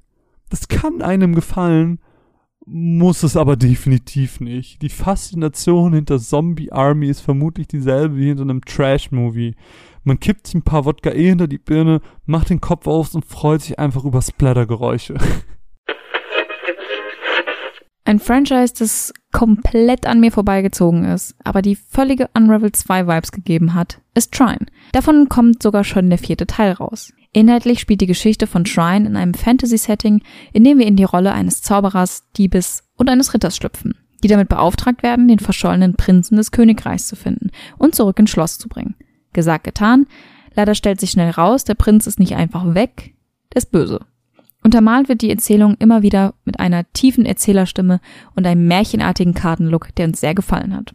Was uns spielerisch erwartet, ist ein 2D-Puzzle-Plattformer, den wir, und hier kommen auch die Unravel 2 Vibes her, alleine oder auch im Koop spielen könnt. Für die einzelnen Levels ist dabei wichtig, die verschiedenen Fähigkeiten der einzelnen Charaktere auszunutzen. Der Ritter kann beispielsweise sein Schild an einer Stelle positionieren und so Wasser umleiten. Der Magier kann dafür Plattform oder Würfel beschwören und der Dieb kann Feuerpfeile verschießen. Zwischen den einzelnen Charakteren kann nahtlos hin und her gewechselt werden. Was auch cool ist, einzelne Level haben oft verschiedene Lösungsmöglichkeiten, sodass man ganz kreativ und persönlich die Stages lösen kann. Trine 4 kann weniger durch seine Optik überzeugen, überzeugte dann am Ende aber durch das coole Gameplay. Wir konnten nur den Singleplayer auf der Switch anspielen, sind uns aber sicher, dass es eins dieser Spiele ist, das wir auf dem Sofa sonntags zu zweit super spielen könnten. Ja, Distant Kingdoms. Erzähl mir mal was über deine Eindrücke, weil als du mir gesagt hast, ist eine Mischung aus Anno und die Siedler, war ich so, ja, ich bin doppelt raus. es ist süß. Es ist süß gemacht, ähm, wenn, je nachdem wann es rauskommt und die Lücke ist vielleicht gerade da, dass man Siedler schon durch hat, weil who knows, wann das auch rauskommt. Ähm, und Anno ist ja jetzt auch schon eine längere Zeit raus und da hat man vielleicht, ist vielleicht auch gerade die Luft raus ähm, dann ist Distant Kings vielleicht eine ganz gute Alternative. Wenn man dann auch noch so High Fantasy mag, ist es, glaube ich, eine ganz gute Sache. Ähm, ich habe jetzt noch keine allzu starke Meinung, weil eben viele Aspekte ähm, sehr stark übernommen schienen. Also ähm, so, ich habe als Beispiel in der Matz auch gehabt, von wegen, du hast Produktionsrouten und dann hast du später eben so Magietürme und du hast aber natürlich auch noch deine Bauernhäuser. Und du musst dann die Häuser eben so haben, dass du manche hast, die dann Adlige sind und andere, die Bauern sind. So, das sind Sachen, die hast du einfach jetzt in Anno schon gesehen. Ähm, Produktionsrouten kennst du schon ewig und drei Tage aus Anno und Siedler. Natürlich auch aus anderen Aufbaustrategiespielen, aber das waren jetzt so meine persönlichen Erfahrungen, was das angeht. Ähm, entsprechend macht es nicht so viel neu ähm, bietet, glaube ich, einfach nur die Abwechslung für die Leute, die entsprechend vielleicht Flaute für das Genre haben, dafür aber sehr brennen. Ich sehe nur, wie du an deinen Kopf packst und bist so, ich hasse Aufbaustrategiespiele. Nein, das stimmt gar nicht. Oh Gott, was kann ich so das zum Kingdom sagen? Es sieht süß aus konntest auch halt gar nicht so viel sehen. Nee. Weil das Problem ist einfach, es gibt nicht so viel Material davon online. Nee, gar nicht. Also bei Distant Kingdoms auf YouTube kommt gar nichts. Mhm. Und auf Steam gibt's leider nur ein paar Screenshots. Also wer nicht in dem Termin war, der, der muss einfach, muss einfach darauf vertrauen. Der muss einfach vertrauen. Ja. Es, also es sieht halt aus wie ein Aufbaustrategie. Wie diese Wundertüten früher, wo so Spielzeug drin war. weißt du? Da waren mal so nette Bilder drauf und dann war drin. Die waren drin. immer scheiße. Aber drin war immer nur Crap. Das war doch die mit diesen, mit dieser Silberfolie. Nee, ich, ich kenne ich kenn noch die, das waren diese Wundertüte für Mädchen und die war komplett pink. Ja, ja, und dann gab's noch eine blaue für Jungs und die, hat, Genau. war, die hatte immer so eine, so eine Glanzfolie. Sorry, der Pizzabote. Was redest du? Keine Ahnung. ja, Distant Kingdoms, ähm, Ja. willst, du, willst du spielen? Nee. Also ist gar nicht, weil es schlecht ist oder irgendwie sowas. Es ist einfach. Wenn du die Zeit hättest, Gefühl. würdest du es lieber in Anno oder Siedler stecken. Ja. Ich habe Okay. ich hab ja jetzt schon nicht so viel Zeit in Anno stecken können, wie ich eigentlich wollte. Mhm. Und dann, dann schmeiß ich lieber Anno an, weil ich das noch so viel spielen kann. Mhm. Aber wer weiß, vielleicht, wenn Leute Fan von sowas sind. Ja, wie gesagt, auf jeden Fall. Also wenn man sowas mag, gerne reinschauen, gerne spielen. Es ist, man, man macht damit nichts falsch. Mhm. Es ist nur so, dass ich sage, ich habe eh nicht so viel Zeit. Und das sind einfach Genres, die viel Zeit in Anspruch nehmen. Auf jeden Fall. Und dann nehme ich lieber ein Spiel, was ich noch nicht so viel gespielt habe, wo ich Ja, weiß, dass ich es ja. mag, wo ich auch eine gewisse Nostalgie hinter habe. Deswegen, also Fans vom Genre reinschauen. So. okay. Alle anderen spielen Probe. Weiter geht's mit Crystal. Crystal! Gott, Ja, Gott, ich habe mich verliebt in dieses Spiel. Ich Es will sie jetzt haben. Ich will sie jetzt. tollste JRPG, was nicht aus Japan kommt, was es gibt. Es ist wirklich, oh Gott. Ich habe mich schon so schwer getan, in der Matze mich kurz zu halten, weil da so viele äh, spannende Sachen gezeigt und erzählt wurden und ich mir wirklich bei all- allem nur dachte, Gott, ist das cool. Mhm. Und ich will es einfach nur haben. Und ich fand es sehr bezeichnend, dass er diese ganzen Spiele vorgelesen hat oder beziehungsweise gesagt hat, die irgendwie als Inspiration gegalten haben. Und ich mir so, mhm, ja, ja, ja, good Lieb one, lieb ich, lieb ich, ja, super, ich. mega. Ja, noch nicht gespielt, aber soll, ein- soll ein lieb ich Spiel sein? Lieb ich? Ja, ja, nehme ich. Hat er jetzt nicht gesagt, aber Child of Light Vibes waren da auf jeden Fall auch drin. Mega. Ja. Der ganze Look ist Child of Light. Ja, und auch die, die, die, die Kampfsituation, wie das aufgeteilt ist und Ja. sowas mit den. Und, ähm, oh Gott, ich weiß gar nicht, wo ich anfangen soll. Ich finde, Chris Tales sieht zum einen unglaublich schön aus. Unglaublich. Eins der Unglaublich. Spiele, die ich Also auf der Gamescom dieser gesehen habe. Artstyle, wow, es ist diese Farben und übernimm. Nein, es ist, ich, du hast es schon richtig gesagt, es ist optisch einfach eins der tollsten Spiele, es ist eins der kreativsten Spiele, die ich gesehen habe. Es kommt auch für die Switch, was für mich einfach doppelt Ja, ja, sold ist, ja, ja. weil weil das das Ganze noch perfekter macht. Ähm, allein diese diese ganze Zeitmanipulationsgeschichte, ich weiß gerade ehrlich gesagt gar nicht, weil ich mir deine Matz nicht vorher durchgelesen habe, ähm, inwiefern du das So scheiße. Sorry, ich bin gerade einfach nur fucking ehrlich.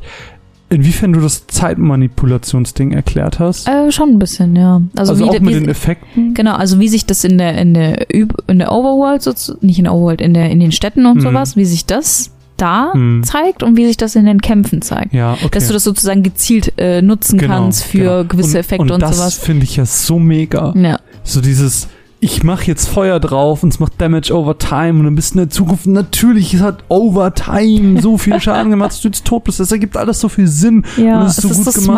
smart. Und ich lieb's. Ich bin einfach wirklich verliebt in Chris Tales. Es ist Ja. einfach, ich dachte schon, Child of Light wäre eine Hommage an JRPGs Ja. oder ähm, Evoland, war auch eine riesige Hommage an Videospiele und an Mhm. JRPGs im Allgemeinen. Aber Chris Tales ist das Beste, was ich in dieser Richtung jemals gesehen habe. Du Und hast noch nicht mal gespielt. ich habe es noch nicht mal gespielt. Und wirklich, es ist einfach, es ist mein absolutes Gamescom, ist Platz eins, Ja, ja. was Highlights angeht. mir dieses Jahr. Tatsächlich, ja. Ich habe nicht damit gerechnet, dass es mich so aus der Bahn wirft. Es war Mhm. einfach pure Liebe. Ja. Ähm, Also was mich abgeholt hat am Anfang war der Look, aber dann als es so erklärt wurde, auch Ja. diese Missionen und dass da auch so viel Detail drin steckt, weil ich meine, er hat ja schon richtig gesagt, wir mussten alles dreimal erstellen. Wir Mhm. mussten uns von jedem NPC die Vergangenheit, die Gegenwart und die Mhm. Zukunft überlegen. Und ich glaube, wenn du das machst, dann erschaffst du einfach so eine Welt, die so in sich so schlüssig ist. Mhm. Weißt du, du musst dir halt alles zu Ende denken. Du kannst nicht einfach irgendeinen random NPC irgendwo hinsetzen und denken, ja, pff, I don't care. vor allem eben auch, dass du dann auch noch Einfluss auf die Welt nehmen Mhm. kannst mit deinen Und dann Entscheidungen. hast du noch mehr Wege, die du gehen kannst. Das ist so gut. Ich Oh, liebe einfach alles lieb's. daran. Ich will sie jetzt haben. Ich will es auch jetzt sofort. ich ich glaube, ich will es fast sogar mehr als ein Spiel, das mit F anfängt. Geh mir aus den Augen. Nein, es ist, es ist einfach wirklich ein tolles Spiel und ähm, wenn ihr jetzt denkt, wow, sie reden so positiv über dieses Spiel, das will ich auch unbedingt spielen, Demo runterladen. ja, Gibt's, gib eine Demo. Gibt eine Demo, ladet sie runter und dann werdet ihr feststellen, wie verliebt man in ein Spiel sein kann. Ja, vor allem du, Chris. Hey, Wegen Chris. Chris. Los. ich wollte irgendwas Cooles sagen, aber mir ist nichts eingefallen. Ich war so verwirrt von deinem Chris Tales. Was auch ein cooler Witz. Muss ja eigentlich auch ein High Five für geben. Yes. Ja. Und dann gibt's auch noch Äh, Zombie Army. Und dann gibt's Zombie Army. Also, also wenn Chris Tales so ein das komplette Gegenteil von etwas sein kann, dann ist es Zombie Army. Ja. Ja, Zombie Army ist halt wie so ein Trash-Movie, den du schaust, wenn du betrunken bist, aber du findest es richtig geil. Aber Sorry, wenn, can't wenn, relate. wenn, wenn du dann deinen Freunden davon erzählen musst, bist du ein bisschen peinlich beschämt. Okay. Das ist Zombie Army. Ich finde Zombie Army wirkt von deinen Erzählungen und was ich auch gesehen habe, einfach so wie dieses, so, so, jemand hatte eine dumme Idee und hat daraus ein Spiel gemacht. Diese ganze Hitler-Geschichte, die Ja, ja da, ja. da stattgefunden hat, mit diesem Plan Z und alles, das ist ja irrsinnig. Ja. Ich find's, aber das ist halt genau dieser. Es das ist halt dieses Trash-Ding. Das ist halt wie, die, es gibt doch auch so einen Hitler-Film, wo er ähm, auf der dunklen Seite des Monds war und dann Mhm. wiederkommt und auf einem Dinosaurier reitet. Diese, ich weiß nicht genau, wie das heißt, aber ey, das, ja, also mit Hitler wird ja eh der größte Scheiß angestellt, ne? Das ich mein, ist ja- zu Recht, aber das ist ja, das, ist- das ist Zombie Army, das ist genau dieses Level. Und wenn man das geil findet, so dann kann man bestimmt mit Zombie Army Spaß machen. Aber es hat natürlich auch so ein paar Kniffe, ähm, wo man jetzt sagen kann, okay, das ist vielleicht ein bisschen mehr als der Standard-Shooter, wo du dann auch Fallen legen kannst und alles. Mhm. Und du hast ja auch in dem Trailer zum Beispiel eben gesehen, du kannst wirklich auch ganz gezielt sagen, ich schieße ihm jetzt ins Knie, dann kippt er um und kann es nicht mehr Ja. bewegen. Das sind schon so kleine technische Sachen, die es von anderen Shootern vielleicht auch so ein bisschen unterscheidet. Mhm. Es kommt ja auch von Sniper Elite, das heißt, es hat auch ein ganz gutes Franchise dahinter. Mhm. Aber im Endeffekt so rein optisch und was die Lore angeht, ist es einfach wirklich ein Trash-Film. Ja, es, es sieht auch sehr trashig aus, also auch das Overlay und Mhm. Ja, alles. genau. Und hast du da so, oh, Combo und dann ist es irgendwie aber orange so und grün. Neon Und, orange, ja. und du bist so, oh Äh, grün. Gott. Ja. Ja, das ist, das muss man halt mögen. Da, da muss man halt einfach so ein bisschen pff, Affinität, sage ich mal, für Ja, mitbringen. also wenn man es geil findet, dann findet man es, glaube ich, richtig geil. ich glaube auch, um ich glaube, mal so platt zu sagen. ich glaube halt einfach, Zombie Army hat einfach eine krasse Fanbase ja. und ich verstehe auch irgendwo wieso. Sorry. Aber für mich persönlich war das jetzt ein Kommentar zum Spiel. Nein. Aber für mich persönlich ist es auch nichts. Dafür ist es einfach zu billig produziert, glaube Mhm. ich. Beziehungsweise sieht es auf jeden Fall äh, zumindest so aus. Es sieht sehr billig produziert Mhm. aus.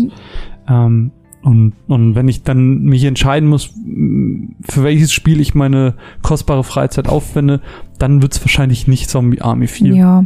Bei mir scheitert es einfach an ganz vielen Dingen. Äh, S- Shooter-Game, Zombie, ich hasse Zombie-Spiele, ich hasse Zombie-Filme, ich hasse alles mit Zombies. Es geht mir so auf den Nerven. Ich bin froh, dass diese, diese Zombie-Ära vorbei ist. Und ähm, ja, keine Tiefe, keine Relevanz. So, ich mag Spiele mit Geschichte und sowas, weißt du? Ja. Ich muss ja nicht gleich weinen.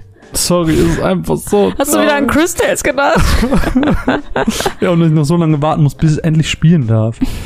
Ja, dann gibt's aber auch vielleicht noch als kleines letztes Abschlusslicht Trine 4. Ich hab's ja mit den ähm, Unravel 2 Vibes beschrieben und das hast du ja passenderweise auch in deiner Matsu übernommen. Das ist halt einfach, es ist halt einfach so dieses Koop-Ding, das könnte uns halt, glaube ich, Spaß machen. So, Ja. stell dir vor, sonntags auf dem Sofa, machst eine gute Zeit, spielst ein bisschen Koop. Die Rätsel sind jetzt nicht so mega schwer. Mhm. Aber ich finde, das ist auch ganz gut so. Das ist, also ich finde, Koop-Plattformer dürfen eigentlich keine zu schweren Rätsel haben, weil sonst hängst du dich auf. Du hast nicht die Konzentration wie bei einem, wie bei einem Singleplayer-Plattformer. Mhm. Und dann bist du frustriert, weil das Ja. fand ich auch bei Unravel 2 so gut. Du hast, du bist nie wirklich stecken geblieben, so. Ja. Es ging eigentlich immer weiter. Und das Gleiche ist, glaube ich, bei Trine 4 auch der Fall. Ja, ich glaube aber schon, dass es mh, fordernder ist, Ja. weil die Rätsel schon stellenweise knackiger aussahen. Du musstest dann manchmal schon überlegen, okay, wie kann ich jetzt den Wasserfall so umleiten, damit ich den Feuerfall durchschießen kann und sowas. Ja, es ist optisch, fand ich es jetzt, glaube ich, ähnlich wie du, nicht so hübsch. Mhm. Es hat halt so ein, weiß nicht, wie würdest du das beschreiben? Nicht cartoonig, wie könnte man das beschreiben? Ich kann's nicht. Knetfigurenartig? Ja, Ich kann es nicht ehrlich, ich ehrlich nicht beschreiben. Ich fand den Look auch okay. Ähm, ich glaube, was mich ganz persönlich am ehesten abschreckt, ist halt so dieses generische Fantasy-Setting. Weißt du? Ich mag Fantasy, aber dann immer mit so einem mit so einem Twist? Twist, ja. Hm. Also ein bisschen was. äh, Man hat halt einfach diesen Standard-Magier und Dieb und das hat man halt alles schon tausendmal gesehen. Hm. Und das finde ich halt immer so ein bisschen uninspiriert, Hm. um es mal so zu sagen. Ich weiß nicht, da hätte man, glaube ich, ein bisschen mehr draus machen können. Ja, ich glaube, es, es hebt sich halt so ein bisschen durch das Märchenhafte ab. Mhm. Aber das ist halt auch der Selling Point. Also ich Ja. glaube, warum man Trine am Ende holt, wird halt das Rätsel sein, der, der, das Koop-Rätseln, glaube ich sogar. Um es ganz speziell zu sagen. Ich glaube, es ist auch für Koop konzipiert, aber man kann es halt auch einfach alleine spielen. So zumindest meine Einschätzung von dem, was ich gesehen habe. Ähm, dadurch, dass es halt auch wieder auf der Switch ist, wieder perfekt zum Mitnehmen. Ja, ja, das stimmt. Ähm, stell dir vor, du bist unterwegs. Gott, ich liebe einfach die Switch. Die Switch ist einfach perfekt. Äh, bist unterwegs, Joy-Cons raus, ihr spielt ja, zu zweit. Das ist schon ganz gut. Das ist schon cool. Ansonsten ähm, gibt es, glaube ich, zu Trine 4 nicht viel zu sagen, außer ich wusste nicht, dass es Trine 1 bis 3 gibt. Ja, ich auch nicht. Hör ich zum ersten Mal von. Aber das sind halt, glaube ich, auch einfach so uralt Franchises schon, die. Ich glaube auch. Und da sind wir wieder bei diesem einen Thema, was wir mit, ich weiß gar nicht mehr, wem das war in dem Podcast über A, Double A, ich glaube Pascal, oder? A, Double A, Triple A und das Ja, Pascal war das, ja. Genau, und, und ich glaube, Trine ist halt so ein Spiel, was sich so im Double-A-Bereich befindet, Mhm. dadurch einfach nicht in der öffentlichen Wahrnehmung stattfindet und dementsprechend hast du Halt auch einfach so, Nische. Genau, Nische. So wie nicht Final Fantasy. Und deswegen hast du, kriegst du halt einfach nicht so viel davon mit. Oh Gott. Und ich glaube, das ist Trine. Und Ja. vielleicht habt ihr jetzt eine Aufmerksamkeit für Trine bekommen und schaut gerne mal rein. Ja, ich meine, dafür ist es ja ganz cool, auf, auf der Gamescom sich sowas dann anzugucken. Ja. Weil jetzt ist es wirklich im, im, im Bewusstsein. Ich meine, ich bin letztens durch den Nintendo eShop, habe gesehen, oh, guck mal, Trine. Und das ist halt schon ganz nett. Ja, kann man sich auf jeden Fall anschauen. Wie Mine gerade schon richtig gesagt hat, gibt es das schon im E-Shop, äh, zumindest zum Vorbestellen. Mhm. Könnt euch, glaube ich, auch einen Trailer ansehen, bin mir aber gerade unsicher. Mhm. Auf jeden Fall findet man da schon mal ein paar Infos, lohnt sich auf jeden Fall reinzuschauen. Ähm, ist ein, ja, etwas unbekannterer Titel. Und das war's dann. Ich, ich bin kaputt. Wir sind jetzt, jedes Mal sind wir nach der Arbeit, haben uns hingesetzt, haben Skripte geschrieben, haben Podcast vorbereitet. Es reicht. Es kommt jetzt noch ein Interview. Sei doch nicht so negativ. Sorry, das sollte nicht so negativ klingen. Ich bin müde. Mine, ich bin müde. Also ich hatte mega viel Spaß. Ich hatte auch mega viel Spaß. Alles, was du jetzt sagst, klingt wie eine Lüge. Psst. Nein, es war, es war wirklich eine Freude. Es kommt noch ein Interview, das haben wir schon angekündigt mit GOG. Genau. Es wird noch eine schöne Sache. Ansonsten war das jetzt mit unserer Berichterstattung zur Gamescom mit den Spielen. Es waren wieder einige. Es hat sehr viel Ja. Spaß gemacht. Es waren wirklich einige, obwohl wir dieses Jahr gedacht haben, ah, ich glaube, diesmal Es- sind es gar nicht so Es viele. waren aber weniger als letztes Jahr. Ja, aber trotzdem. Also wir hatten, glaube ich, auch nicht den Anspruch, so viele wie letztes Jahr zu haben. Nee, nee, nicht mit dem Blick auf unsere ähm, ja, Zeit, die wir für die Ja. Nachbereitung haben. Wobei wir auch eh schon später sind, muss man auch ganz ehrlich sagen, als wir eigentlich geplant haben. Aber Ja. so ist es halt. So ist Tut das uns halt leid. einfach. Wir hoffen, wir, wir konnten euch trotzdem mit unseren kleineren Titeln, die ja gerade in der Folge auch so ein bisschen prominenter waren. Ich Ja, glaube, wir haben mehr, mehr Indies gehabt als, als Im Prinzip ist AAA-Sachen. ja eigentlich nur Cyberpunk so als großes Aushängeschild. Stimmt. Und halt Und die, der Rest die ist halt eigentlich. Nintendo Indies könnte ja, man noch kennen. Ja. Naja, aber das auf jeden Fall dazu. Ähm, Genau, also ich hoffe, das hat euch jetzt nicht ähm, kaputt gemacht, dass es jetzt ein bisschen später kam. Ich glaube, gerade bei den kleineren Titeln. Hat man vielleicht noch nicht davon gehört. Genau, genau, das Je glaube nachdem, ich auch. wie viel man konsumiert hat. Ja, und hat vielleicht auch die großen Sachen alle so ein bisschen verdaut und jetzt hat man Bock nochmal ein paar kleine Perlen. Highlights, paar Ja. Indie-Perlen sich zu gönnen. Mine, es hat mir sehr viel Spaß gemacht, mit dir die Mir Gamescom nachzubearbeiten, mit dir darüber zu reden. Und ich danke allen Zuhörern, die uns zugehört haben bei unserem neuen Gamescom-Bericht. Ja, wir haben da schon ein bisschen gutes Feedback bekommen beim letzten Mal. Ich glaube, das funktioniert ganz gut so. Ich glaube auch, ich finde es ganz schön. Ähm, Find's auch gut. Lockert alles nochmal so ein bisschen auf. Ich, ich, man kann nicht mehr viel sagen. Danke, dass ihr uns zuhört. Ähm, danke, dass äh, einige von uns euch und äh, euch, äh, uns unterstützen. Es ist spät, es ist dunkel, ich bin müde. Ich soll nicht mehr reden. Ich soll die letzten Worte Mine überlassen. Danke, dass ihr zuhört. Tschüss. Danke für das tolle Gamescom-Erlebnis dieses Jahr wieder. Ich hatte auch wieder sehr, sehr viel Spaß, auch wenn ich nur wieder einen, einen Business-Tag da war, was sehr, sehr traurig war. Aber ähm, ich hatte trotzdem sehr, sehr viel Spaß und habe sehr, sehr viele tolle Spiele gesehen. Danke fürs Zuhören. Danke an alle Unterstützer. Habet euch wohl. Kommt gut in die Nacht. Tschüss.